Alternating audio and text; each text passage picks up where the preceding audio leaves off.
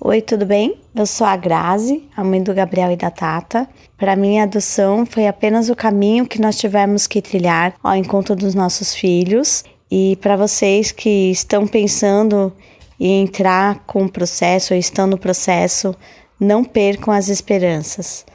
É, um Feliz Natal para todos que estão nos escutando e um 2021 maravilhoso e que todos os processos andem e que mais famílias se formem. Um beijo.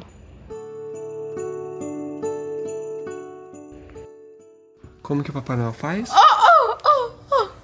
Feliz Natal! Deus. É, fala oi! Oi, Tudo bem? tudo.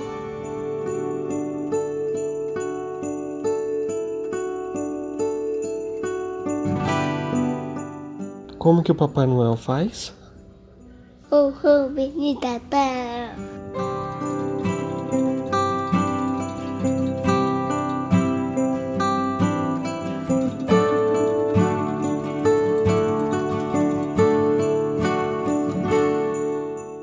Bom dia, boa tarde, boa noite. Está começando mais um Café da Confraria. Um bate-papo entre integrantes da Confraria Café Brasil. Você, confrade, pode se juntar a nós. É só ficar atento às chamadas no grupo do Telegram. Não é confrade ainda? Entre em confraria.café e explore as possibilidades. Frederic Bastiat escreveu em 1049 o livro O que se vê e o que não se vê. A obra mostra a importância de prestar atenção ao que não é imediato e óbvio. Buscar enxergar os efeitos secundários e tardios de uma lei ou uma ação. Leitura obrigatória em época de pandemia por Covid-19, com a mídia só falando de quarentena, máscara ou vacina. Após sete meses, os efeitos secundários, além das mortes e internações por Covid-19, aparecem. Hoje iremos falar sobre um desses impactos que ocorreram na adoção de crianças no Brasil.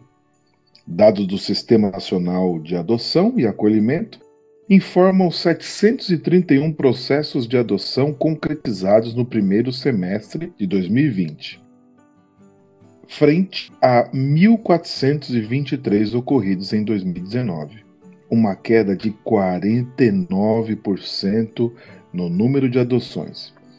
A dificuldade dos encontros presenciais entre os pais pretendentes e as crianças, além das entrevistas e cursos necessários, causou um impacto grande em algo que já é conhecido como um processo difícil, longo e pouco conhecido pela população. Para entender melhor sobre o assunto, convidamos um confrade muito especial. Eu, particularmente, sou fã de carteirinha dele. É o Wagner Iamuto, pai de um casal de crianças adotadas, fundador do site Adoção Brasil, criador do aplicativo Matraquinha e ainda é articulista de revista, ele faz entrevistas no Instagram, ele conhece gente, ele já fez curso no Google, ele é um cara multifacetado. Então, boa noite, meus amigos, boa noite, Wagner. Vamos às apresentações de quem está hoje neste Café da Confraria especial. Boa noite, aqui é a Letobias, direto de Jaú. E adoção para mim é doar o seu coração. É um dos maiores atos que eu consigo imaginar que alguém possa fazer. É, boa noite, aqui é o Mal, no Rio de Janeiro, e quero me aprofundar no assunto. Oi, tudo bem? Meu nome é Wagner, sou de São Paulo, capital, e a adoção é só mais uma forma de se construir uma família. Muito bem, eu sou Rony Clayton, né? Esqueci de falar ali no começo. Sou Rony Clayton, já fui muitas vezes host aqui desse programa, até ser é, substituído pela Denise, que com certeza faz o trabalho muito, muito melhor do que qualquer um de nós. Um abraço, Denise. Denise não está aqui hoje. Um abraço também aos outros confrades que normalmente participam aqui com a gente. Então vamos começar aí o nosso assunto. Seja bem-vindo, Wagner, mais uma vez. Então conta para nós aí como surgiu essa questão da adoção na sua vida. E eu sei que é um pouco longo, mas você pode usar o tempo que você achar necessário. E quais foram as etapas que você passou até chegar à adoção? Oi, tudo bem? Então vamos lá. A adoção, ela surgiu em, em nossas vidas aqui bem lá para trás. Deixa eu, deixa eu voltar de novo no comecinho, porque foi da seguinte forma. Minha esposa e eu, a gente casou muito jovem e logo em seguida a gente já quis ter filho. Passado-se o tempo, a gente descobriu que não poderíamos ter filhos da maneira tradicional, da maneira biológica. Depois de investigar, né, o que estava acontecendo de errado, como que dois jovens saudáveis não poderiam ter filhos a gente recebeu a notícia que a gente não poderia ter, ter os filhos biológicos. E nesse momento, para a gente foi um pouco difícil entender tudo o que estava acontecendo com a gente, né? A gente teve um, um processo aí, um, um luto que a gente viveu, mas de qualquer forma a gente ainda queria. Tinha um pai dentro de mim, tinha uma mãe dentro da minha esposa, então a gente ainda queria muito ter filhos. E depois de estudar bastante, a gente viu que a adoção seria um caminho. Então a gente começou a pesquisar o que era adoção no Brasil e a gente decidiu adotar o nosso primeiro filho em 2006. Em 2006 a gente foi atrás de informações, a gente foi atrás primeiro buscar na internet como que se fazia para adotar uma criança. A gente não encontrou quase nenhuma informação. E aí minha esposa resolveu pegar aquelas listas telefônicas e sair ligando para os fóruns da cidade de São Paulo para ver o que, que a gente encontrava, como que a gente descobria o que tinha que fazer. E aí depois de ligar para vários fóruns, mas foram vários mesmo, uma boa alma, um anjo, disse pra gente: "Ah, se vocês moram nesse bairro, então vocês têm que ir na vara da infância mais perto de onde vocês moram" e passou o dado pra gente. Então, para quem tá numa cidade muito grande, é basicamente isso. Tem que ir na vara da infância e juventude mais perto de onde ela mora. Então a gente foi e pegou uma lista de documentos. Nessa lista de documentos, eles tinham os documentos pessoais, que é basicamente RG, CPF, compro, é, certidão de casamento, né, no nosso caso. E aí, comprovante de renda, comprovante de residência, todos os documentos de praxe para qualquer outro assunto que precise dos seus documentos pessoais. E aí tinha algumas particularidades, como, por exemplo, atestado de sanidade física e mental, atestado de idoneidade moral, que a gente nem sabia o que eram essas coisas aí, mas a gente foi atrás e conseguiu e levou para o fórum. Entregou tudo no fórum e aí sim veio a parte de, de entrevistas com o setor técnico. Então, primeiro separamos os documentos, levamos tudo ao fórum e lá marcaram as entrevistas com o setor técnico, que é psicólogo e assistente social. Nessas entrevistas, basicamente, eles perguntam por que, que você quer adotar uma criança, o que, que te levou a adotar essa criança, se você tem uma rede de apoio. É um bate-papo, é uma conversa normalmente descontraída, mas eles querem entender e conhecer um pouco mais da sua história. E se estiver tudo ok com a sua avaliação por esses dois setores, né, assistente social e psicólogo, aí se eles encaminham os relatórios para o juiz e aí o juiz assina a sentença dizendo que você pode entrar na fila da adoção. E a partir daí é quando entra a parte de tempo de espera, que no nosso caso, na primeira adoção, fosse entre entregar os documentos e a chegada do nosso filho foram três anos e nove meses. Três anos e nove meses de gestação. Isso, uma gestação bem longa, bem diferente da tradicional, e que em muita parte do processo para a gente foi muito doloroso, porque na época a gente não, não tinha acesso a grupos de apoio, ou mal se falava a grupos de apoio à adoção, e também não tínhamos ninguém próximo da família ou amigos que tivessem passado por algo parecido. Então foi algo que a gente enfrentou praticamente sozinho. Tinha o conforto da família, mas eles também entendiam menos do que a gente, né? Então foi um processo bem, bem, bem longo, sim. O Wagner, é, você falou que você foi no fórum, é, na, na, vara da família, fez o seu cadastro, fez, foi avaliado e o juiz acabou colocando vocês como pais candidatos aí, né? Eu estava até lendo os dados, são 30, por volta de 30 mil candidatos no Brasil, né? Para 32 mil crianças que vivem sob custódia do Estado e com 5 mil crianças em condições já atuais de, de poderem ser adotadas. Mas vocês já dão o perfil da criança que vocês desejam ter, o perfil de idade, nesse, nessa avaliação do juiz, antes de o juiz te conceder, você já tem que passar essas informações ou não?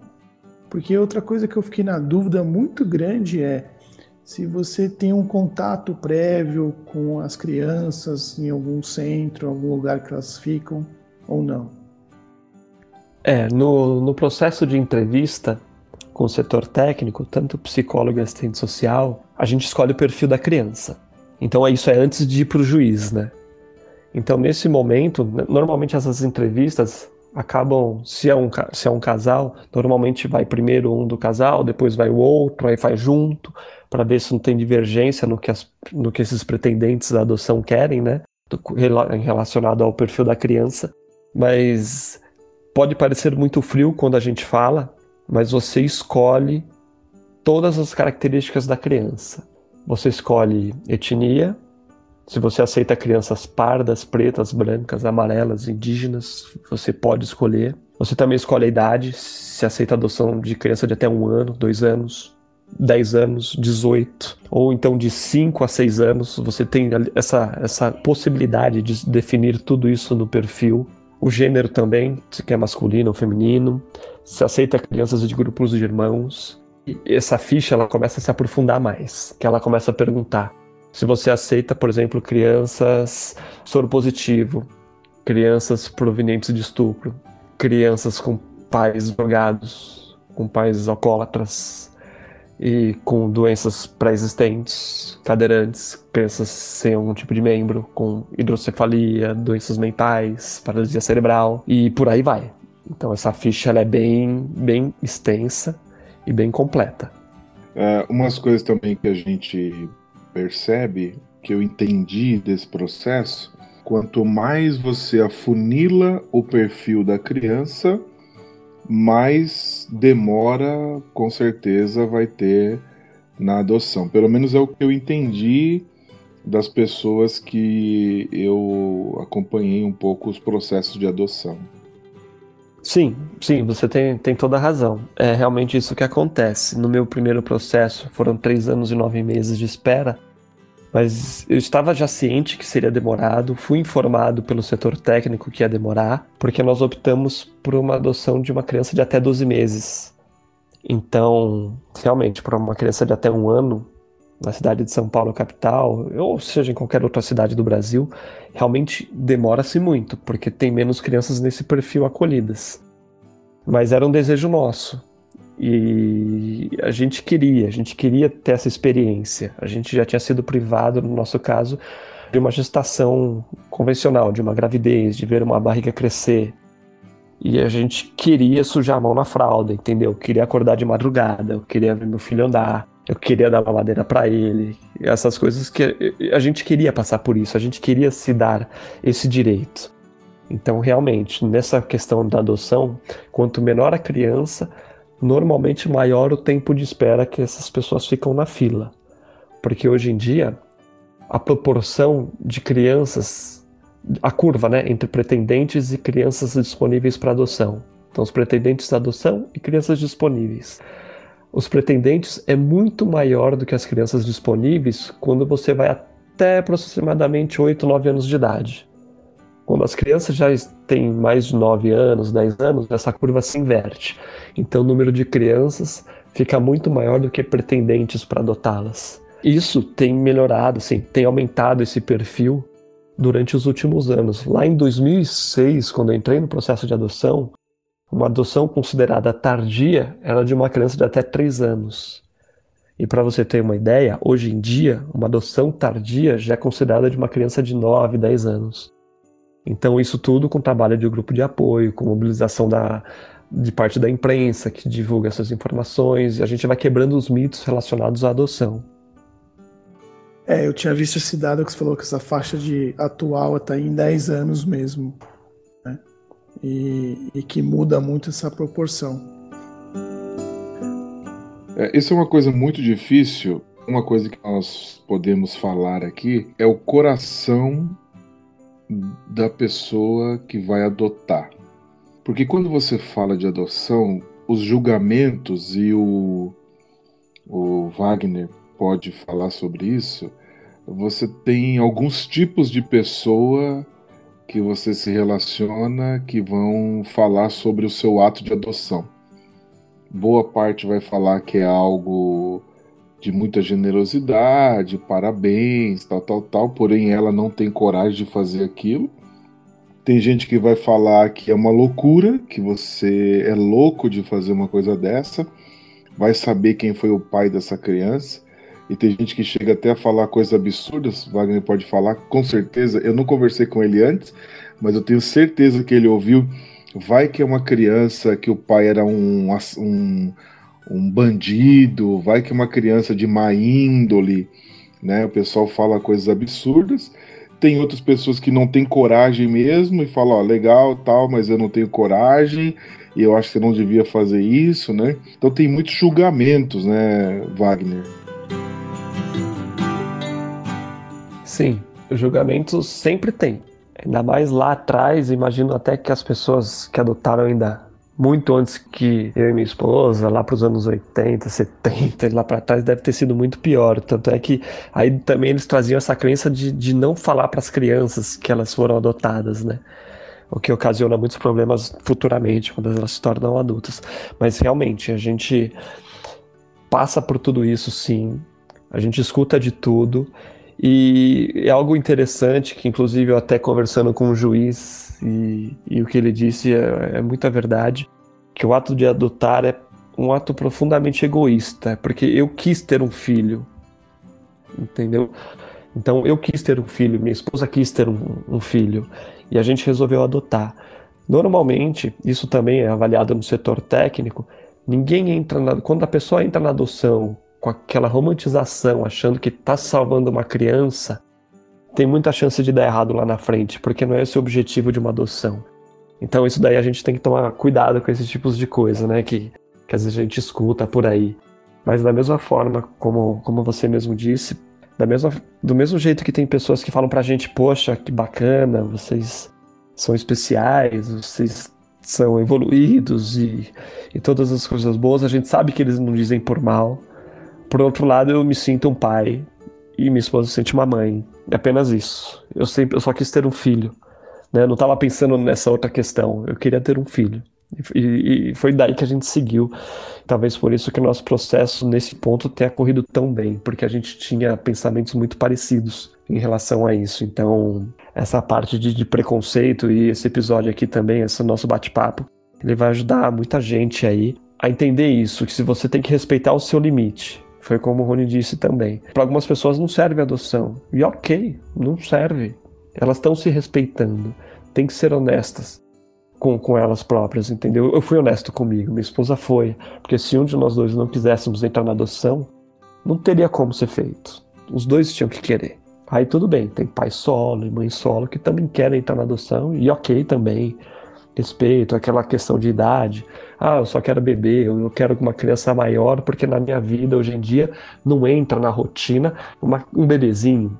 Eu já quero uma criança com 10, 11 anos que, que já tem o mínimo de independência possível, né? Então, ok, respeitamos também, tudo tem que ser respeitado, mas quem põe esse limite é quem realmente vai adotar. Isso é o legal para ficar bem claro, né? Então, até de repente, não sei se eu consegui esclarecer muito bem, esse ponto. Vamos nos respeitar, e respeitar quem está entrando nesse processo também, porque ele vai passar por coisas e vai ouvir coisas. Eu cheguei a ouvir no dia que eu fui pegar o documento para conhecer o meu filho.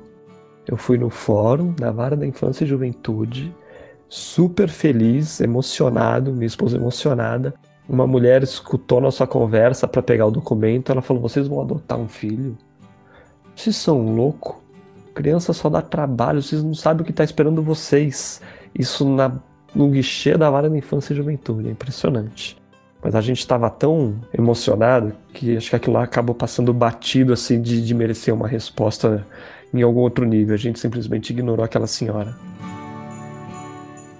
Muito bacana. É, é, o que você falou. Você queria ser pai, né? Você não queria salvar alguém. Você queria sujar a mão, você queria ver, passar os seus valores, é, educar alguém. Isso Isso é muito legal de ver mesmo. E, e, dá para entender de como ver esse seu desejo. Aí você estava falando de preconceito e como é importante respeitar o limite e a visão de cada um. Porque um outro preconceito que a gente vê muito é os pais que querem adotar, por exemplo, uma criança só da mesma cor de pele que ele que os pais têm, né? E isso também já o pessoal já ficam criticando. Como às vezes eu vejo a gente vê os atores que acabam adotando crianças e a gente vê críticas do tipo que fez aquilo só para uma questão de propaganda, de marketing, sendo que a gente não tem a mínima ideia da vida deles internamente lá, se aquilo foi intencional ou não. Então, o mais importante é o que você falou, é, é respeitar e, ouvir, né? Ouvir o que cada um sentiu e pensou.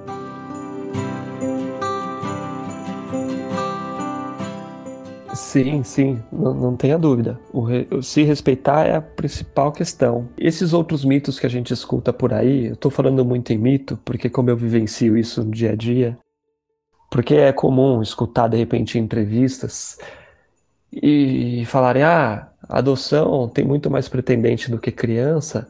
Não era para ter criança para adotar, porque se tem 35 mil pretendentes à adoção e tem 5 mil crianças disponíveis, não é possível que não tenha criança para essas famílias. Mas e aí sempre vem a culpa nos pretendentes. Então a culpa cai em mim. Porque eles falam que os pretendentes só querem adotar crianças brancas, menina, de olhinho azul, novinha. Entendeu? E, e pelos dados que tem hoje em dia no Sistema Nacional de Adoção, fica claro que não é bem isso. Para você ter uma ideia, de, das crianças disponíveis para adoção, 44% delas são pardas. Entendeu? As crianças pretas são 12%. Enquanto os pretendentes, por exemplo, 38% dos pretendentes não fazem distinção de etnia. Elas aceitam adotar a criança, independente da, de, da cor da sua pele. 22% aceitam adotar. Aí 22% aceitam só pardas. Aí 26% só brancas. Aí sim, a gente tem aquela pessoa que só quer branca e só quer parda. Mas ok, a gente tem que respeitar também. Mas é importante dizer que 38% estão dispostos a adotar qualquer criança. Mas mesmo assim a conta acaba não fechando. E muitas vezes essa conta não fecha, aí não é por culpa do, do perfil das crianças, é porque os sistemas não se comunicam. Uma criança de um perfil daqui de São Paulo, dificilmente ela aparece no sistema do Paraná, que dificilmente aparece no sistema do Mato Grosso. E aí a conta realmente não vai fechar.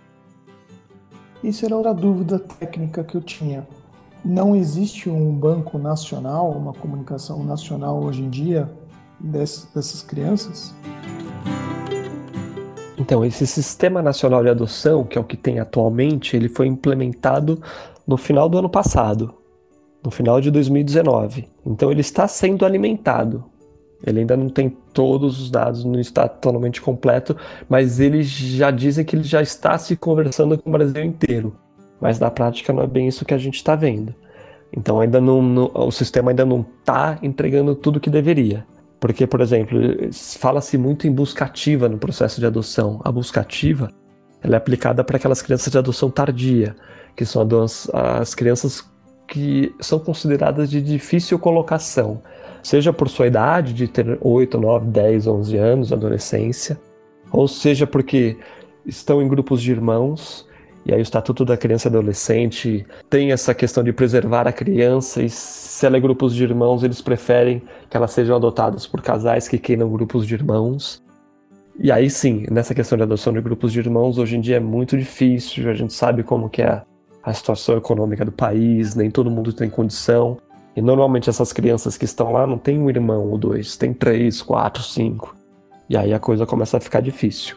Alguns juízes ainda fazem um trabalho de separar alguns irmãos, mas aí felizmente essas famílias que adotam essas crianças de maneira separadas, elas dão uma forma de se reunir com frequência, seja por videoconferência ou, em, ou encontros presenciais mesmo, para que esses irmãos não percam um vínculo, né? Mas o sistema tá aí para isso. Assim, a gente acredita que ele vai funcionar, porque assim, em 2006 eu entrei no processo de adoção, não tinha sistema nenhum. Antigamente, eu quis dar entrada em outros estados, eu tive que pegar a cópia do meu processo, mandar meu processo para Paraná, para Santa Catarina, para Mato Grosso, para Rio de Janeiro, Entendeu? Eu tive que pegar fisicamente e mandar meu processo para lá. Hoje em dia, não. Hoje em dia, lá no processo, na entrevista com o setor técnico, da mesma forma que eu escolhi a idade da criança, ali eu já defino se eu quero também adotar uma criança de, do Espírito Santo, de, do Acre, do Rio Grande do Sul. Ali eu defino. Ali já fica muito claro para mim se eu quero abranger o Brasil inteiro ou não. Se eu me restringir somente às minhas cidades, e aí eu, eu limito mais ainda essa busca. Por outro lado, é importante ressaltar que se eu disse que eu quero adotar uma criança do Mato Grosso do Sul e estando em São Paulo capital, eu tenho que ter a consciência que pode ser que essa criança ela não esteja na capital, ela esteja lá no interior do Mato Grosso do Sul, de difícil acesso. Eu terei que ter disponibilidade da empresa para poder viajar até lá, para conhecer essa criança, eu tenho que ter recursos para poder de repente pegar um avião, para trazer essa criança para São Paulo de avião, então a gente tem que ler por isso tudo na ponta do lápis, assim. É meio frio dizer isso, mas tem que ser tudo muito racional nesse processo. Só a emoção você não consegue ir muito para frente. É esquisito, né? Um pouco estranho ouvir dessa forma, mas é assim mesmo que funciona. No final é tudo certo, mas nesse processo burocrático ele é bem frio mesmo. É, eu tenho algumas críticas ao, ao, ao nosso sistema, não de adoção, mas é que não existe na sociedade brasileira uma rede de proteção da criança realmente efetiva. Não tem uma malha protetora da sociedade.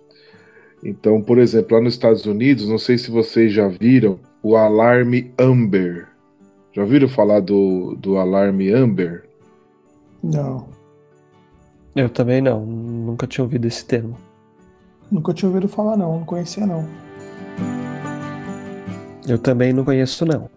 Então, é, eu não sei, é, eu tô puxando pela memória, eu não sei se é Amber mesmo, mas eu acho que é Amber. Eu vou, eu vou pesquisar aqui no Google, eu vou, eu vou falar. O alarme Amber é o seguinte: quando uma criança desaparece, eles têm, por estatística, se a criança não foi encontrada em até 24 horas, a chance de encontrar ela com vida é muito pequena. Então eles disparam o alarme, fecham ali aquela região, fecha a cidade, a polícia vai para a rua, fecha as saídas, é, dispara foto, chega no celular, notificações para que aquela criança, para que todo mundo se mobilize para encontrar aquela criança, entendeu? Então isso é uma malha protetora da sociedade. Agora, por exemplo, eu via, eu moro no interior e eu não sei quantas dezenas ou até centenas de vezes fui nesse caminho entre interior e capital. Eu fui parado algumas vezes pela polícia, nem uma vez nesses 13 anos que eu viajo, nenhuma vez pediram os documentos das minhas filhas. Eu já viajei com outras crianças no carro, nunca pediram os documentos. Então o que acontece? No caso da adoção, foi se tomado tanta burocracia para tentar evitar o tráfico de crianças, a crianças, ou o que acontecia antigamente, né? A, a mulher, o cara vai lá para Bahia e voltava com uma criança. Quando eu era criança acontecia isso. Ah, vou lá, vou lá no Nordeste buscar uma criança. Ele ia, voltava e trazia uma criança, né? Isso acontecia muito. Então, a burocracia é muito grande tentando evitar umas outras coisas que já aconteceram. Mas e aí vai dificultando cada vez mais. Imagina você passar três anos, quatro anos. Eu, aqui, um amigo meu aqui em Tatuí, ele ficou cinco anos esperando o primeiro filho. Ele está de novo na fila, mas ele ficou cinco anos esperando. Né? Então, essa malha protetora da sociedade, da, da criança, no caso da adoção, nas outras áreas da vida não acontecem, entendeu? Não acontece. Crianças somem todo dia, crianças é, são sequestradas todos os dias. Aqui em São Paulo, aí em São Paulo, onde o Matraquinha está poucos dias aí no, no shopping do Tucuruvi, se eu não me engano, uma criança foi sequestrada, sumiu, desapareceu e ninguém sabe onde está. Em São Santo André, Mauá, Diadema tá sumindo criança a rodo, então você anda com uma criança na rua e ninguém sabe quem é aquela criança, ninguém pergunta nem nada, né? Então não tem uma proteção da criança. Complementando isso até que, que você disse aí, nessa questão dessa, dessa segurança toda e desse processo ser tão burocrático, realmente o processo ele visa a proteção dessa criança que está acolhida. E foi como o Ale disse também lá no comecinho, tem 30 mil crianças acolhidas e 50 mil disponíveis para adoção. Tem 25 mil crianças aí que estão num limbo judiciário. Elas estão esperando alguma decisão da vida delas aí. Estão esperando a justiça verificar se vai destituir elas do poder familiar ou não. E isso é previsto pelo Estatuto da Criança e do Adolescente, que prevê que a criança, o direito dela é viver em família. Então, quando uma criança é acolhida, então vamos, vamos separar em dois tipos, tá? Porque eu, eu presenciei muito esses dois tipos. Aconteceu de dessas 30 mil, enquanto eu estava no processo de visitação no abrigo para adaptação com meu filho, com a minha filha, desculpa, nesse segundo processo, apareceu uma criança, bem bebezinho, seis meses de vida. E quando eu perguntei para a assistente social se ela tinha entrado para adoção, ela falou: sabe o que aconteceu? A mãe dela se acidentou e a gente não encontrou ninguém da família, então ela vai ficar acolhida até que a justiça encontre alguém da família ou que a mãe dela se recupere. Então essa criança está acolhida, mas ela não vai para adoção. Possivelmente não vai. Mas por outro lado, tem as crianças sim que vão para adoção. Então essas crianças correm um processo independente do meu de adoção, eu como pai. Então a justiça procura de todas as formas encontrar a família extensa dessa criança se, se a mãe desejou lá, disse que não quer mais a criança, ou por algum motivo a justiça teve que tirar essa criança da por segurança dela, para segurança dela, da família, né, da, da teoricamente família ali que estava provendo os cuidados para ela, ou deveria prover, eles procuram tios, primos, avós e por aí vai. E o nosso Brasil é muito grande, né? Então, até eles conseguirem varrer esse Brasilzão através aí da, disso daí, aí a criança que às vezes chega no abrigo, como meu filho, meu filho, ele foi para o abrigo com 5 dias de vida. E a gente adotou quando ele tinha 10 meses de vida, então ele, ele sempre viveu no abrigo. Aos 10 meses de vida, ele veio para nossa casa, mas o processo dele de destituição do poder familiar só aconteceu um ano e meio depois que ele já estava com a gente. Então, de certa forma, a gente correria o risco da justiça encontrar alguém da família extensa. As chances eram mínimas, mas existia essa chance. Por outro lado, se a justiça não fizesse isso, ele já não estaria dentro do perfil que a gente tinha escolhido, que era de até um ano, e possivelmente ele estaria no abrigo até hoje, mas aí por causa da, da questão do diagnóstico de autismo que a gente recebeu dele, que aí sim ele seria uma criança de difícil colocação em uma família substituta e provavelmente, às vezes minha esposa e eu pensamos nisso, mas as chances dele ainda estar em um abrigo seriam enormes. Era praticamente 100% de certeza que ele estaria lá, né? Então essa parte de, de proteção, como você disse, é boa por um lado, mas por outro atrapalha muito essa questão do processo e torna ele muito burocrático, muito pesado, muito maçante, angustiante pra gente que tá querendo ter um filho, sabendo que tem criança mas por outro lado, o ECA, o Estatuto da Criança e do Adolescente, está protegendo eles de alguma forma, mas acaba ferindo outra questão, porque toda criança tem direito de ter um pai e uma mãe, ou pai ou mãe. Eles têm esse direito. E você sendo criado, vamos supor, tendo a guarda por um tio, por uns, um avô, uma avó, você não tem os mesmos direitos que um filho normalmente tem perante a lei, né? Então isso é muito complicado mesmo de, de, se trabalhar, de se entender. O processo de, adoção parece que é muito simples, mas tem esses detalhezinhos no meio aí que vão deixando a coisa um pouco chata. Então é isso, é que na verdade é isso. Você tem uma proteção, né, grande para uma criança que está abrigada, que está sendo cuidada, etc. Mas nas cracolândias espalhadas por esse país, as crianças estão lá, você passa por cima, do mundo passa por cima, não pode internar compulsoriamente, não pode tirar aquela criança de lá, e aí se ela comete um, um delito por causa da droga, ela vai ser levada para a Fundação Casa, né? E aí vai ficar numa situação muito pior do que estaria num abrigo, né? Então, a, a lei, essas leis são muito complexas.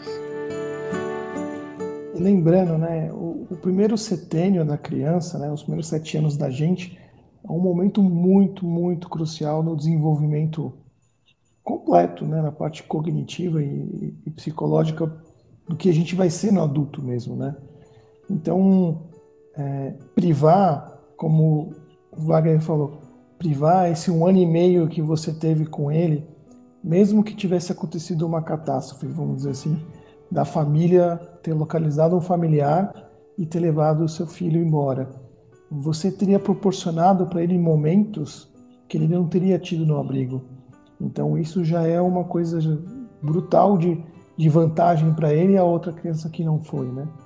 E, mas é um dilema. Eu fico imaginando situações como essa, como deve ser difícil. Você, Wagner, você vai conhecendo ele. Quando você recebeu a carta, você foi vê-lo. Você tem o direito de falar: não, não quero ele, porque meu sexto sentido falou que não vai dar certo, alguma coisa assim. Vocês têm essa opção quando vocês estão indo lá? Você tem um período de visitas antes de levar para casa? Como funcionou? Sim, o, a gente brinca que no, no processo de adoção, a nossa, a nossa bolsa estoura quando a gente recebe o telefonema do fórum. E é uma sensação de bolsa estourando mesmo, porque eu sei que eu tenho cunhadas e a gente já presenciou a bolsa estourando e aquela emoção, aquela correria, com a gente acontece a mesma coisa, mas é um telefone que toca. E mas eles tocam e falam, ó, tem uma criança no perfil que você escolheu, vocês têm interesse em vir conhecer? Por foto. Então a gente vai até a vara da infância, lá no fórum, e conhece a criança por foto e a história dela é passada pra gente pelo setor técnico. Então, no caso, a psicóloga foi e contou todo o histórico, é o histórico que ela tinha em mãos, porque também, na maior parte das vezes, não tem tanto histórico assim para passar, né? Então, ela passou o histórico que ela tinha pra gente, mostrou a foto, e aí você via aquela foto daquela, no nosso caso, a foto do, do, do Gabriel, aquele cabelinho lambido, aquela roupinha bonitinha, bochechudinho, aquele bebezão lá, um bebezuco lá, a gente, a gente se emocionou, falou, eu quero conhecer. E aí sim, ele falava, ah, você quer conhecer? Aí na época ele passou para o juiz, aí o juiz assina uma autorização para conhecê-lo no abrigo, aí conhecer pessoalmente. Hoje em dia eles chamam de casa de acolhimento, né? O, termo abrigo não é mais correto, mas tudo bem. Vamos lá no abrigo. Conhecemos nosso filho, aí lá eh, perguntam de novo: e aí, vocês têm interesse em dar continuidade no processo de adaptação? Pensa bem, meu filho tinha 10 meses. A gente pensou adaptar o quê? Mas ok. Foram mais de 20 dias indo diariamente ao abrigo para fazer esse processo de adaptação. Para ver se a gente conseguia criar um vínculo, porque a minha gestação foi mais de 200 semanas. Mas ele mal sabia que tinha alguém querendo ser pai dele.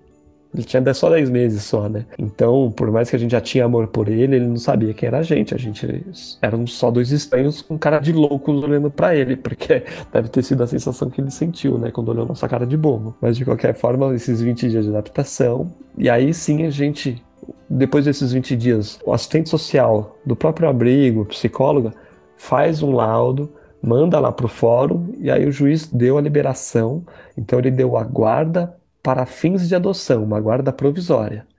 Que aí você realmente pode já trazer a criança para casa, mas até então ela não está no seu nome, não tá, ela tem o nome dela lá de origem dela, com certidão de nascimento de origem dela, mas ela já vai para sua casa e você com essa guarda para fins de adoção. E nesse meio tempo, você sim, você tem o direito. Então lá na foto, quando eu fui conhecer por foto, se o meu sexto sentido dissesse alguma coisa que de repente não ia dar para frente, eu poderia muito bem chegar sem medo de ser penalizado, ser penalizado por isso, falar, ó, oh, eu não quero. Eu não quero prosseguir, eu não quero conhecer mais essa criança. E aí nesse momento, não é bem um castigo, mas o fórum te coloca para pensar fala, ok, você não quer, você explica seus motivos, por que, que você entendeu que não queria. Então, daqui um mês, você volta para fazer uma entrevista com o setor técnico para a gente reavaliar de novo como que tá esse seu desejo, né? Se realmente você vai querer prosseguir ou não. Mas sim, é permitido sim. Mesmo depois que a criança foi para sua casa, é permitido. Tanto é que acontece por incrível que pareça, assim, o último estudo que eu tenho foi, se não me engano, de 2000 e 2016 que em torno de uma em cada 45 crianças era devolvida aos abrigos depois que passou por esse processo de adaptação.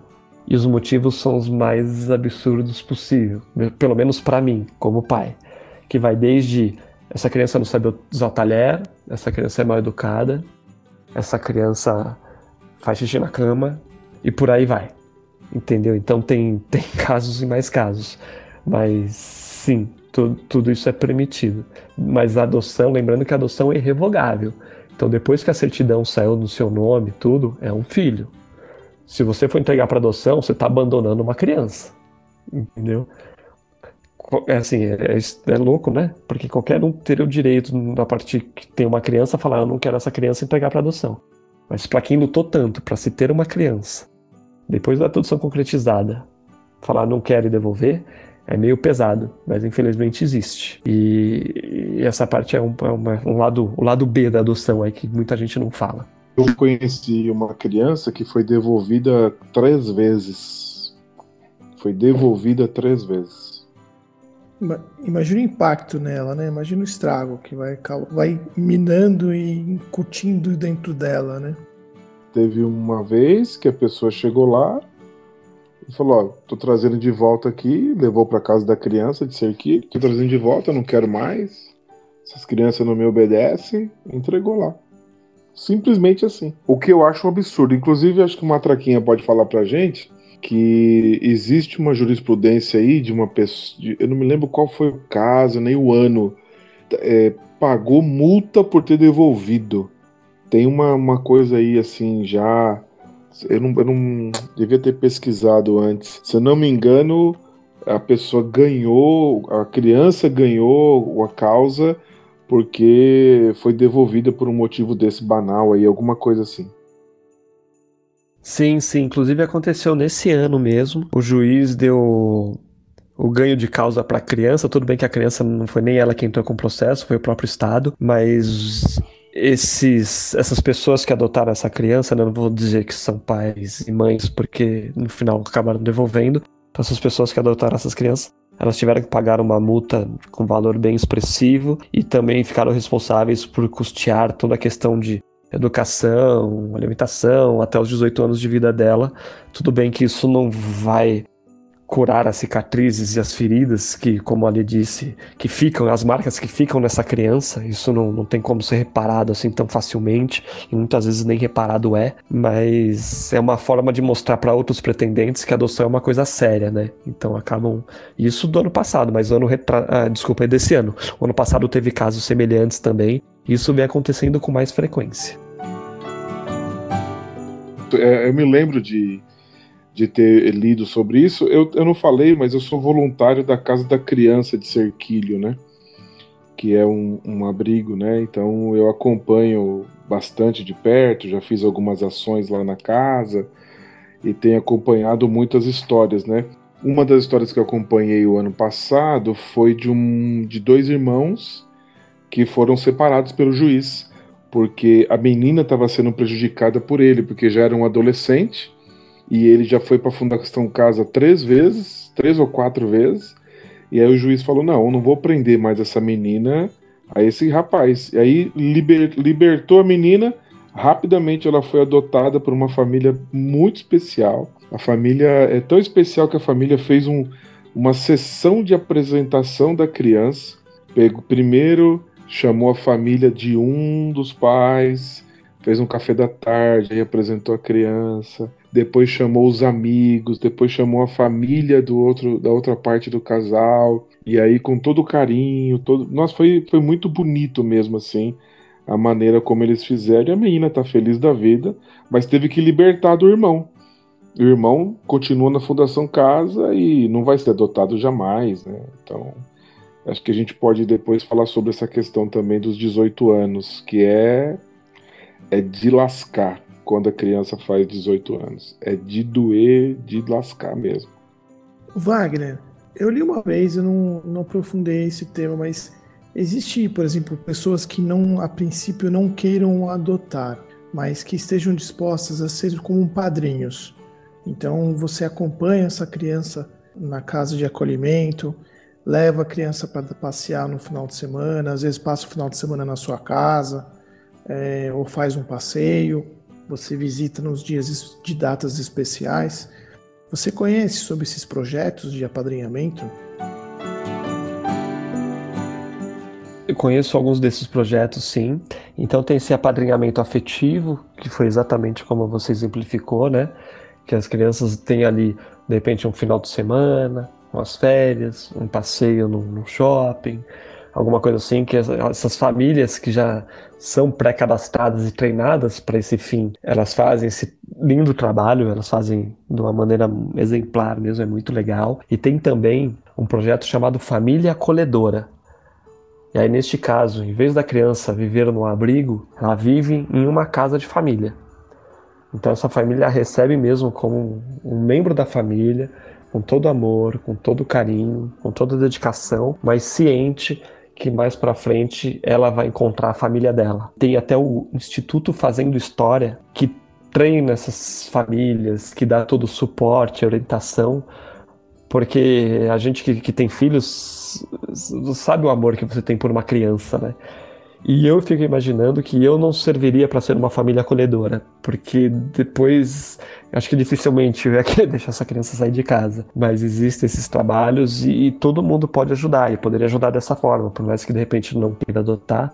Então você pode procurar é, casas de acolhimento aí nas cidades, até entrar em contato com várias da infância para saber onde tem, procurar programas de apadrinhamentos ou de família acolhedora para se orientar e verificar se de repente você consegue ajudar dessa forma, né? De repente não cabe um filho na sua família, na sua vida, mas você consegue ajudar de alguma outra forma. Pode ser um caminho interessante também, mas são programas bem legais que, que vale a pena conhecer e se aprofundar um pouco mais. É, isso foi, foi mudado, né? Até quando eu tinha uns 17, 18 anos, a, a Igreja Batista tem o Lar Batista de Crianças. Então são eu acho que quase duas mil crianças são acolhidas pelos nossos lares, né? Então, no final do ano, em dezembro, janeiro e julho, a gente podia ir lá e pegar a criança. E o acordo era direto com a instituição. Hoje já é mais difícil, que tem que ser uma coisa via fórum, né? Acho que é por causa dos abusos que aconteceram, né? Mas era, era bem legal. Na minha casa sempre teve criança, sempre teve criança de abrigo quando eu era criança. Criança e adolescente, era muito legal esse projeto. Muito bem, então vamos chamar agora o nosso mestre Luciano Pires com o Café no Pires.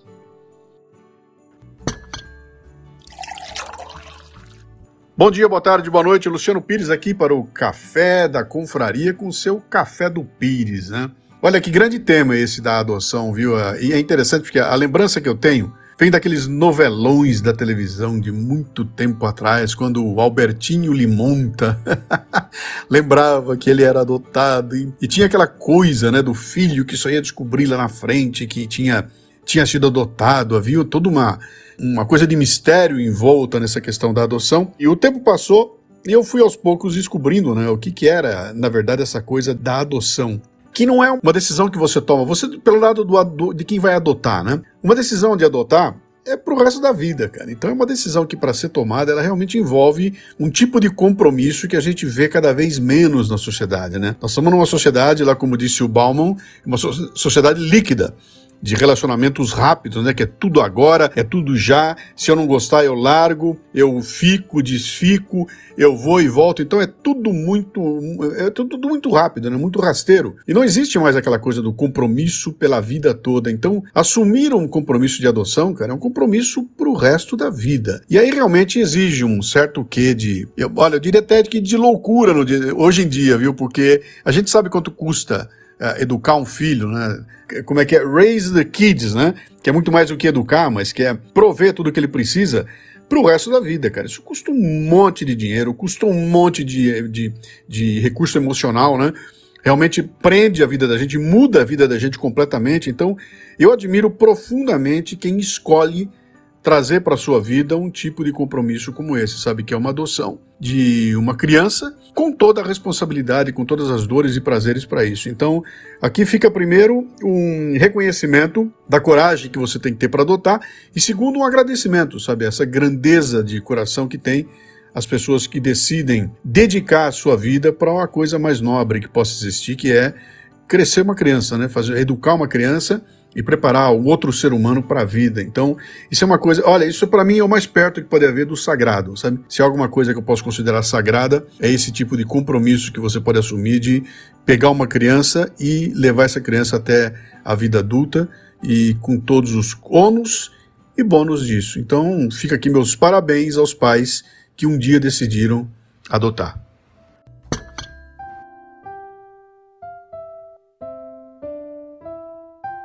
É isso aí, Luciano. Muito obrigado pela sua participação sempre aqui. Ô, Wagner, é uma, uma das coisas mais cruéis nessa questão dos abrigos que eu tenho acompanhado é, é a questão da maioridade.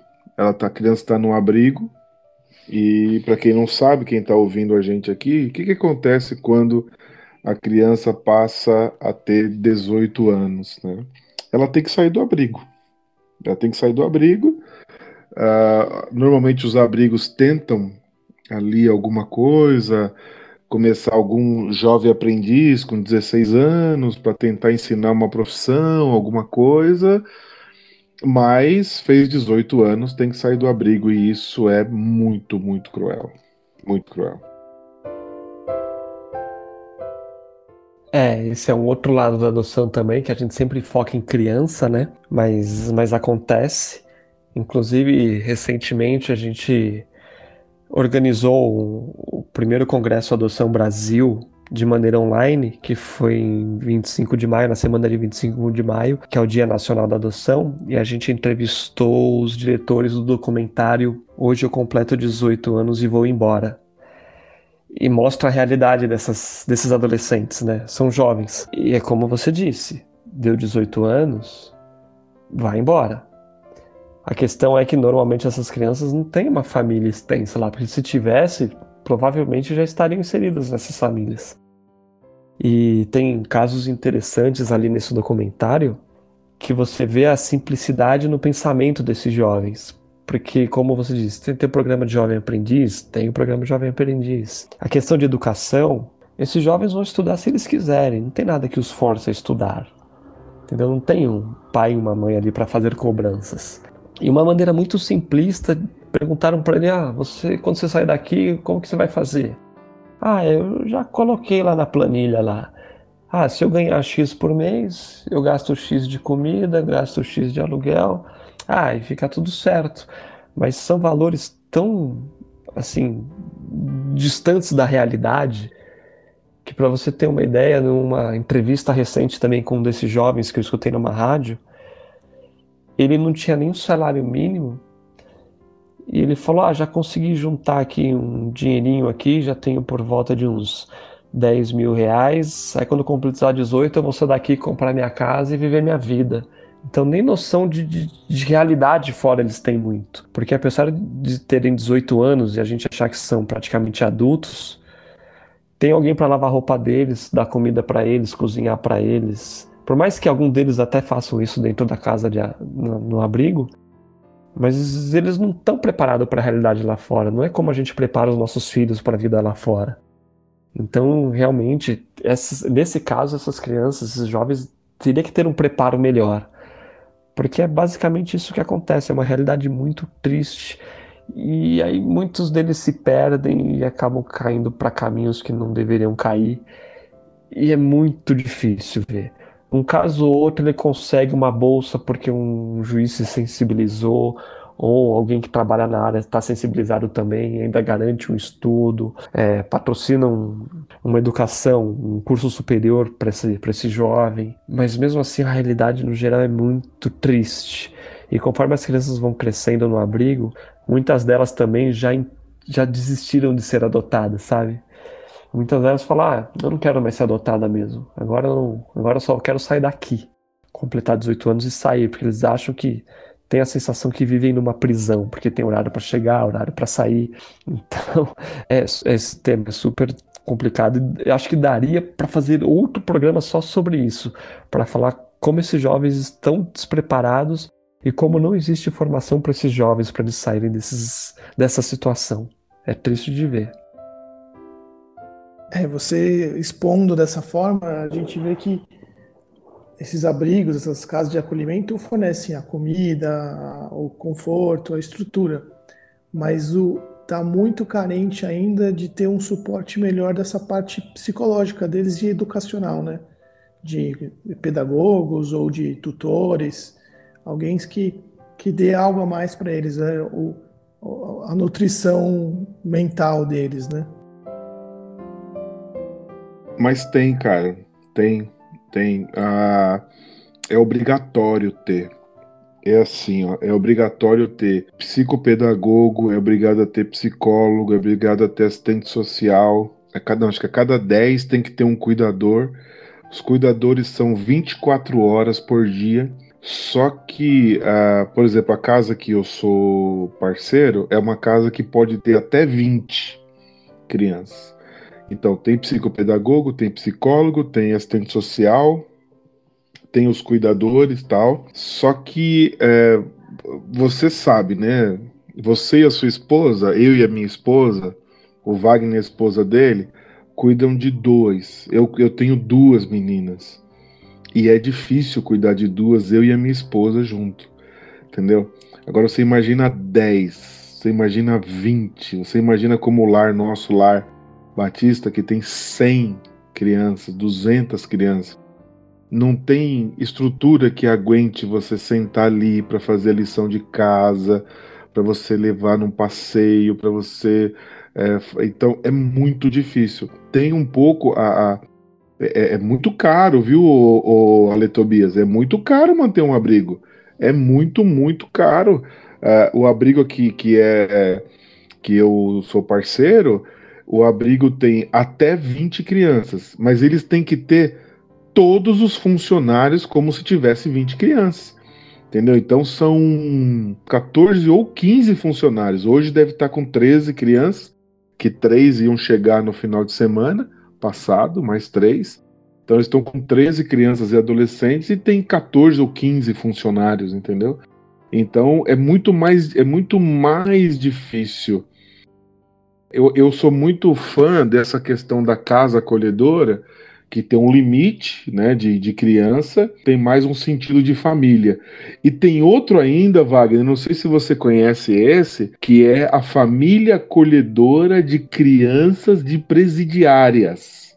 Esse é o, esse é o trabalho, cara, difícil. Nasce o bebezinho, a presa fica com a criança um período, eu não sei qual, quanto é o período, e aí, normalmente, quando uma mulher é presa, a família abandona, ela não tem mais contato com a família, e muitas delas entram grávidas na, na cadeia. Agora teve uma lei aí que, inclusive, a, a mulher do, do Sérgio Cabral, né, conseguiu sair por causa dos filhos e tal, né? Mas uma, uma traficante não vai conseguir sair e muitas delas entram grávidas. Então, uh, eu acompanhei bastante um projeto em São Paulo da Igreja Batista que era assim: a, a, vai lá, pega o bebezinho, leva para casa.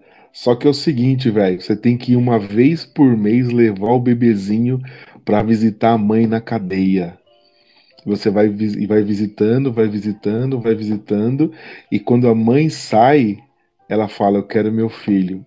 Cara, nossa, isso aí é de lascar, é de lascar. Eu fico imaginando nesse caso, você parou para pensar o quão preparada essa família tem que estar? O quanto de preparação ela tem que ter para ela não, assim, não tem como não se apegar a uma criança. Entendeu? Então, essa família que trabalha nesse, com esse acolhimento, ela tem que realmente estar muito ciente dessa história toda. E como você disse, eu não conhecia esse projeto dessas, de, dessas mães presidiárias. E além de tudo, essa família tem que estar disposta a enfrentar todos os trâmites de uma visita em um presídio. Assim, eu nunca passei por isso, eu vejo noticiários e eu vejo que não é das, das situações mais confortáveis do mundo, né? Passar por uma situação dessa. Então imagina essa família que de repente nunca pensou em passar por algo parecido, ainda viver isso tudo e no final ainda, quando essa mãe sai da que cumpriu a sua pena, ela, ela bate na sua porta e fala: me dá meu filho que ele é meu e eu vou embora. Deve ser bem, bem difícil mesmo.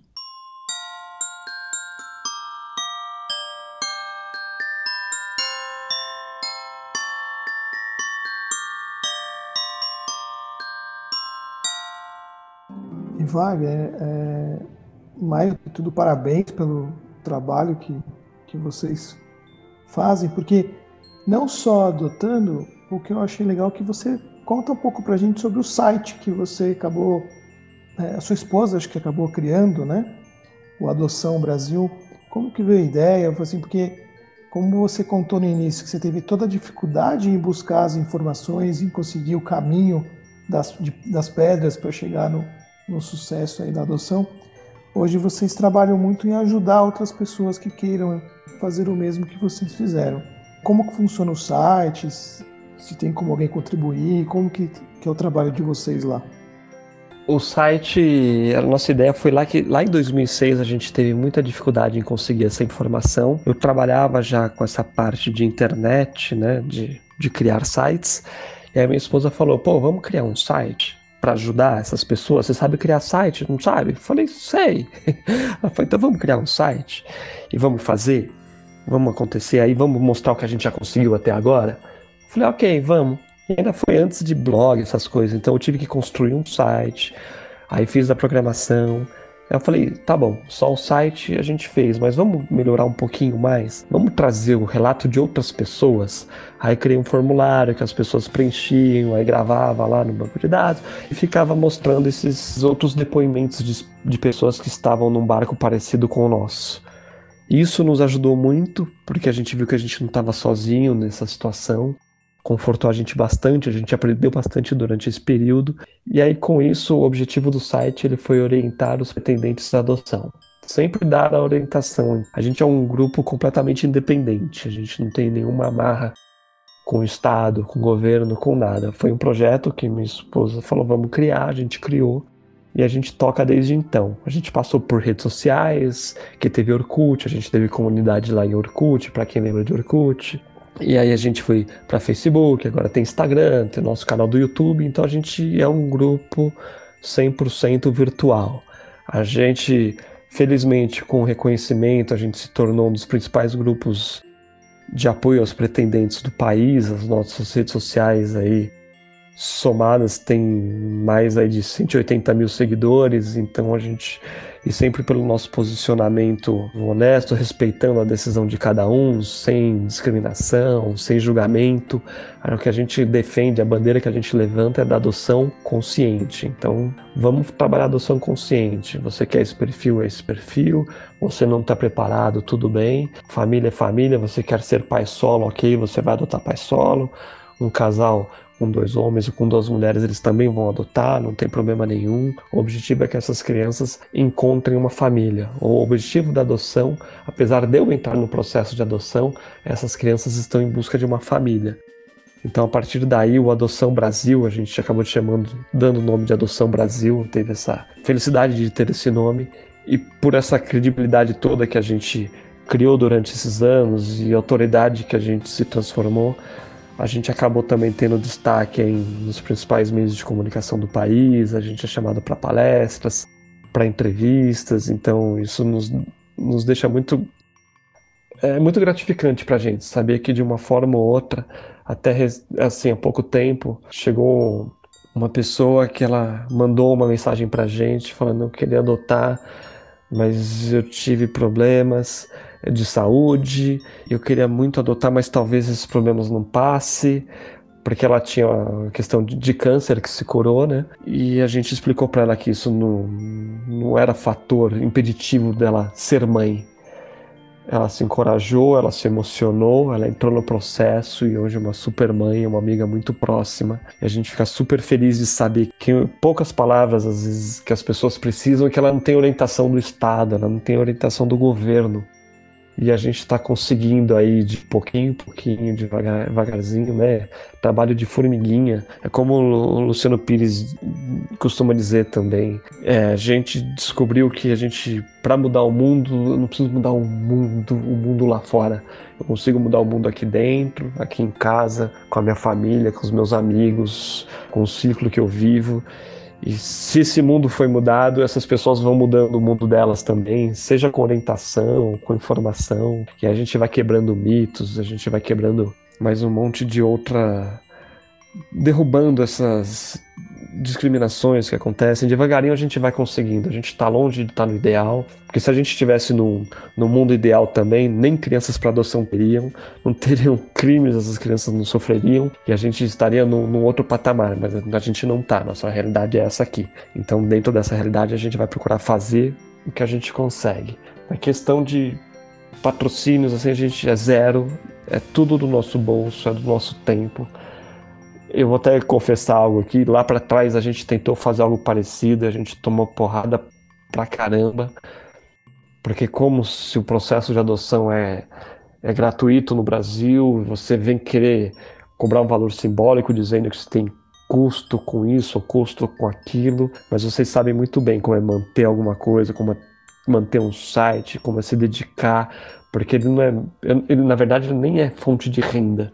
Eu tenho que trabalhar, eu tenho outra fonte de renda, assim, eu tenho a fonte de renda principal. O Adoção Brasil, que ele traz é satisfação.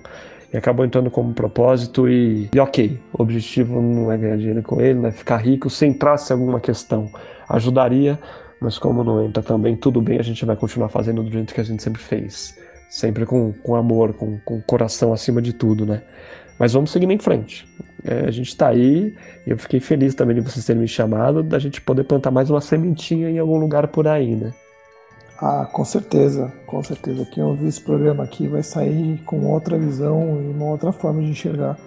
É como você falou, muitas vezes as pessoas romantizam essas, a adoção, vão muito por emoção, e você mostra que tem que ser um processo bem técnico, bem racional, para poder a pessoa ter estrutura lá na frente de curtir esses sentimentos que vão se desenvolver junto depois com a criança juntos, né? Então, foi muito bacana mesmo a conversa. Com certeza, acho que essa, esse seu final aí resumiu tudo mesmo. Quem acompanha a gente no Café Brasil, na confraria, sabe do meu processo, né? Eu vou deixar registrado aqui na, na no nosso podcast, né? Atualmente eu estou num processo é, de adoção de crianças lá na África, né? Não vou falar o país para a gente não ter não ter problemas, é, mas eu estou num processo de adoção de duas crianças lá na África é, eu já acompanho essas crianças desde 2017, mais ou menos. É um processo extremamente caro por conta do, da distância, né? Então, com a viagem que eu e minha esposa fizemos para lá, com o dinheiro que a gente já mandou, já passou de. É, deve estar tá quase chegando a 50 mil reais, já foi investido nesse projeto todo. Ainda não está finalizado, a gente já recebeu a aprovação da, da Procuradoria da Infância e agora falta só o juiz, né? Então é uma criança de 4 anos para 5 e uma de 6 para 7. É um casalzinho. Uma das coisas que eu, que eu queria que o Wagner finalizasse também é essa questão. A gente falou um pouquinho no começo, mas é, não sei se a gente consegue ampliar um pouco mais para finalizar, que é uma coisa que mexe muito comigo. É, aqueles que não. que questionam, que tem preconceito, tal, tal, tal. Como é que você vê, Wagner? Eu vejo assim, que aquela pessoa ela não tem o coração propenso para a adoção. Você vê assim também, aquela pessoa, ela vê isso como uma coisa tão extraordinária, ela não tem o coração propenso para isso. Então, ela nunca vai adotar mesmo, né? Como é que você vê isso? Que no meu caso, eu e a minha esposa, a gente sempre quis adotar. E a gente nunca foi atrás, esperamos o um momento que apareceu e aí a gente tá é, nesse processo. Eu também enxergo dessa forma, exatamente como você descreveu. Realmente, ela, ela não, não tem o um perfil para se tornar um pai ou uma mãe através da adoção. E para mim, ok, tudo bem respeito e realmente adoção não é para todo mundo, porque tem muito aquele estigma, como você disse lá no começo da discriminação, essa criança vai ter sangue ruim. Ainda hoje é comum ver pessoas falando, pô, mas ele não vai ter meu sangue e coisas do gênero. Então, tudo bem, não tem problema nenhum ter essa linha de raciocínio, esse tipo de pensamento. Como você disse, é questão de coração. O coração não está aberto para uma adoção e, e ok, faz parte do processo contando que me respeite, respeite minha decisão, ok, a gente fica bem. Tenho amigos, familiares que, assim, nunca chegaram diretamente para mim e disseram isso ou aquilo, mas todos, felizmente, o nosso círculo de, de amizade, familiar é muito bom. Todos, todos, todos respeitaram nossa decisão, amam nossos filhos e, nos, e não nos tratam com indiferença. Isso é o melhor de tudo. A gente é super bem recebido onde a gente vai. Inclusive, às vezes você ficava com um pouco de, de medo, né? E as pessoas mais velhas da família, como que eles vão interpretar isso, né? De repente tem outra cabeça. Cara, pelo contrário, parece que são as que mais abraçaram a história toda. É algo impressionante. Mas isso tudo acho que porque a gente também trouxe muita confiança no que a gente queria. A gente sempre trouxe muita informação. Quando a gente não tinha informação, a gente pesquisava, porque era coisa que a gente nem tinha pensado ainda, né? E a gente pesquisou, trouxe, mostrou, e mostra um vídeo, e mostra uma revista, e mostra um, um documentário, e manda um videozinho, sempre em formato de pílulas, né? Isso vai ajudando bastante também. Então, eu faço das suas palavras as minhas. Realmente, a questão do coração que não está preparado para uma adoção. Pode ser que lá na frente esteja a gente nunca sabe, né? Essa, essa vida, dá, o mundo dá muitas voltas. E eu gostei muito que você ressaltou e observou como que é o processo de uma adoção de uma criança lá na África, porque tem muita gente também que acha que isso é muito fácil. Falar, ah, pô, eu vou lá na África, lá tem o que mais tem, naquela pobreza toda, vou lá e trago uma criança.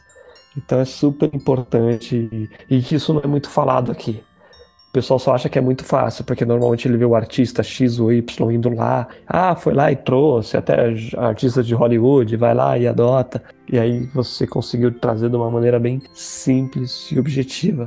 É isso daqui. Se você quiser tentar, é mais ou menos isso que você vai seguir e você não vai fugir muito disso. Então, realmente para mim essa parte foi, foi fantástica também, porque eu não conhecia todos os detalhezinhos assim. E aí eu sei que futuramente a gente vai bater um papo disso também e eu vou saber muito mais. Mas isso para mim já, já, já valeu demais também. Para mim foi super enriquecedor. É muito mais difícil do que eu falei ainda. Na verdade é o seguinte, uh, no caso do país que eu tô tentando, eu deveria morar lá.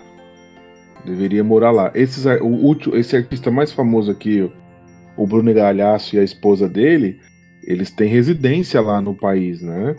Então eles tiveram que ficar um tempo lá e vem para cá e volta, vem e volta. É porque parece fácil porque ele só é, só mostra já com a criança, né? Então o processo foi longo, né? Para as duas crianças. Então é muito longo. Por exemplo, eu fui para África em 2017 com a minha filha, com o passaporte dela escrito que ela pode viajar sozinha ou com acompanhante dos, companhia dos pais. Eu não sei se vocês sabem disso, mas agora, é, de um tempo para cá, acho que foi 2016, se eu não me engano, no passaporte do menor de idade vai uma observação dizendo que aí você que escolhe isso na hora de fazer o passaporte.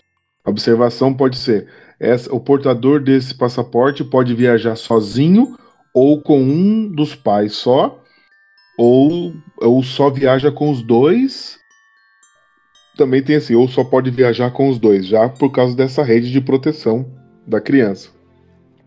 Eu cheguei no país com a Sara e na volta eu entreguei o passaporte e a mulher falou assim: Mas aonde o senhor está indo? Eu falei: tô indo, de, indo de volta para o Brasil. Mas como que o senhor entrou aqui? Eu falei: Eu entrei por esse aeroporto, eu fiz alfândega aqui. Mas cadê o, o, o, documento autorizando a sua filha viajar? Eu falei, não, é, aqui o passaporte dela já está aqui. Ele falou, não, o negócio é o seguinte: quando o senhor cair a, na África do Sul, África do Sul eu posso falar porque é hub para todo lugar, né? Então, quando o senhor chegar na África do Sul, o senhor vai ser barrado com esse documento aqui. Eu falei, dona, mas eu já tô aqui, eu tô voltando, eu já passei para a África do Sul.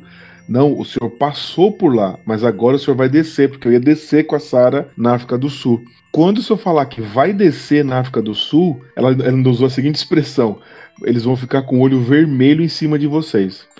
Cara, eu já tremi. Quando chegou na África do Sul, o cara olhou assim e falou: Cadê os documentos para permissão da sua filha viajar? Eu falei, não, o documento é esse aqui, tá no passaporte e tal, não sei o quê. E, e falando com o meu inglês macarrônico, né? E aí chegou uma hora, Wagner, que o cara falou assim, mas tá escrito aonde? Eu falei, tá escrito aqui. Ah, mas tá escrito em português. Eu falo inglês.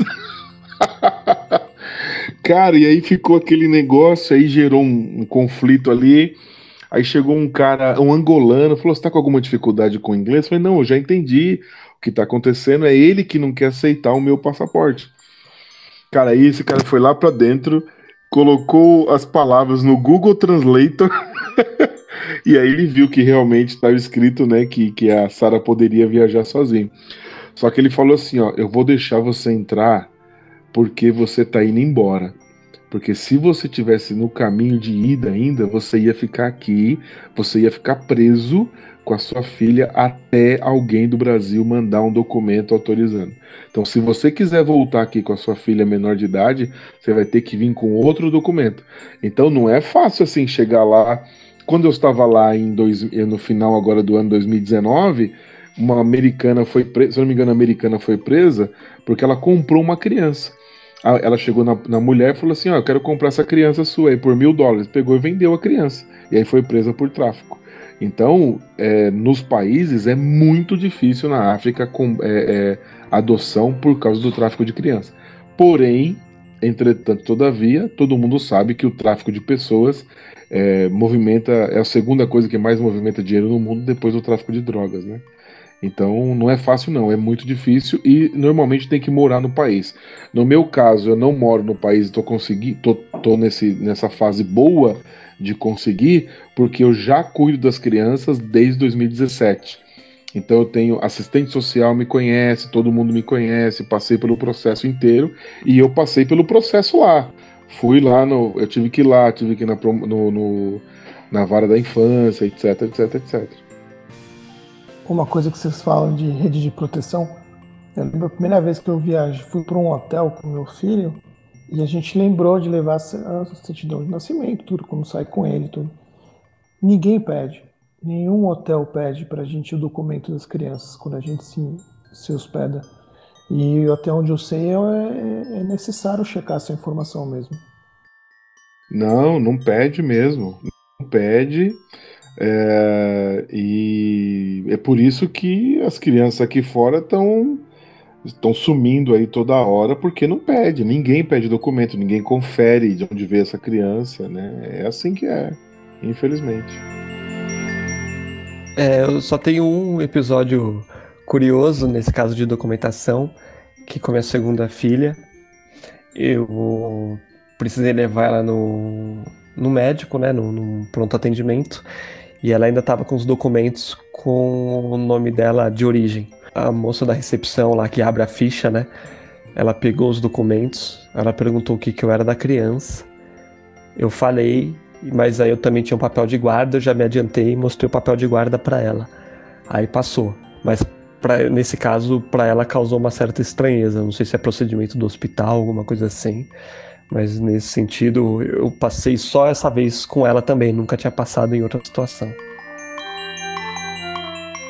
É interessante. Muito bem, pessoal, vamos chegando aqui ao nosso final. Então vamos lá aqui, recomendações de livros, leituras, vídeos, filmes, aplicativos, tudo aquilo que você quiser deixar aí de dicas finais aqui do Café da Confraria sobre o tema adoção, com o nosso convidado especial, Wagner Matraquinha Yamuto. Essa apresentação é a melhor. Eu me divirto, dou risada toda vez. Tem um filme que, que minha esposa e eu somos apaixonados e, e trata de, do tema bem legal e fala sobre adoção tardia, que é Um Sonho Possível. Um Sonho Possível tem a, a Sandra Bullock. Ela tem boas condições, resumindo, ela tem boas condições e resolve entrar no processo de adoção de um jovem de 18 anos. E aí o resto é história e ela sofre bastante preconceito por causa disso, por ser de uma família de pessoas brancas, da alta sociedade e coisas do tipo, mas é um filme excelente, super recomendo, um filme leve, uma história, história real, é uma história de vida real e vale a pena assistir esse filme aí se vocês tiverem um tempinho. Um livro que a gente, que eu particularmente gosto muito é o Te Amo Até a Lua, da autora Ana Davini, que é um livro que, que mexeu bastante com a gente também. O começo do livro é todo metade do livro é focado na parte técnica e burocrática e a outra metade é a história dela, como que ela chegou de encontro à filha dela. E é um livro muito bonito e o Te Amo Até a Lua tem um significado importante para ela e da filha dela, que, que vale a pena conhecer também. Bom, a, aplicativo, o Adoção Brasil tem um aplicativo. Quem quiser, tiver interesse nesse aplicativo, tem as informações de processo inicial, como que se entra no processo da adoção, tem perguntas frequentes, tem um FAQ, né, com perguntas e respostas ali, tem endereços de varas da infância, para você consultar seu processo, tem até uma calculadora para você calcular semanas de gestação, que é o que mais a gente calcula. Então, baixa lá nosso aplicativo Adoção Brasil, sigam a gente nas redes sociais, compartilhe esse episódio com quem você puder compartilhe com todo mundo. Daqui a gente vai fazer um barulhão também para que ele alcance o maior número de pessoas possíveis. E uma satisfação enorme bater esse papo com vocês sobre um tema que, que sempre me agrada muito a falar, a conversar. Hoje a Grazi não pôde participar porque ela ficou dando suporte lá para as crianças, porque agora com dois filhos, né, como o Rony disse também, a gente precisa de ter um apoio do outro aí, porque se ficar os dois, quando voltar não tem mais casa lá. Então a gente vai levando do jeito que dá. Então, obrigadão para vocês. Fiquem bem. É, as dicas era ou um livro, ou um vídeo, ou um filme, ou um aplicativo. Mas como você fez tudo, então eu vou abrir mão de fazer minha indicação e vou corroborar com você, com o sonho possível, porque minha filha fala assim: Papai, você tá assistindo esse filme de novo? É só passar aqui na, na, na Claro TV que eu assisto. claro TV que eu assisto. Sim, esse filme é fantástico. E é mais o que você falou, se a história é real ainda, é uma coisa. Foi muito bonito mesmo. Eu acompanho a história do Michael Ower e ele teve que. Não sei se vocês sabem, mas ele teve que parar de jogar futebol americano, né? Vocês sabiam disso? Ele machucou? É, ele, é, os, os, jogadores de futebol americano desenvolvem uma doença na, no cérebro e tem um nível lá que, que é recomendado a parar, né? E aí ele não joga mais. Até a última informação que eu tive é que ele estava em tratamento, mas que a chance dele voltar a jogar era muito, muito pequena. Tem um filme até com Will Smith sobre esses danos cerebral pelo impacto constante da, da, do jogo.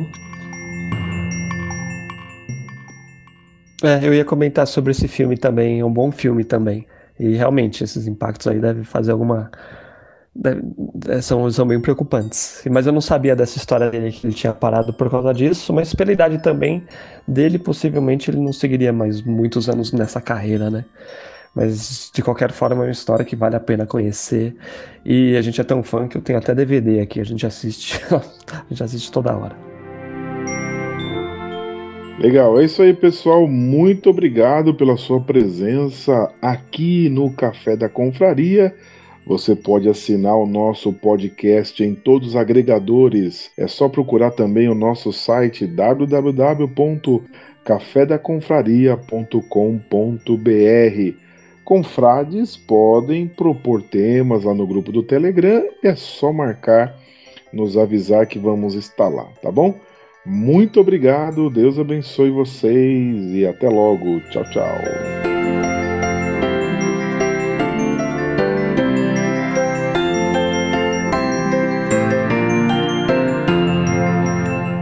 Este episódio do Café da Confraria teve roteiro de Alexandre Tobias, suporte Klingon de Sr. Mal e Paulo Oliveira e edição de Denise Santana. As capas dos episódios têm sido produzidas por Fernando Pitti, Tiago Quaglio ou Paulo Oliveira. Um agradecimento especial ao Luciano Pires pela participação, apoio e, claro, pela criação da Confraria Café Brasil. Um Feliz Natal para todos e até a próxima!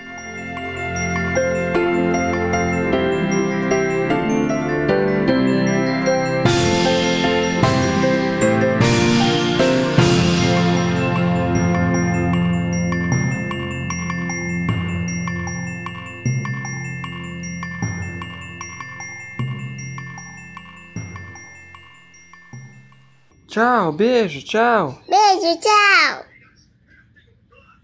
Café da confraria. Café da putaria.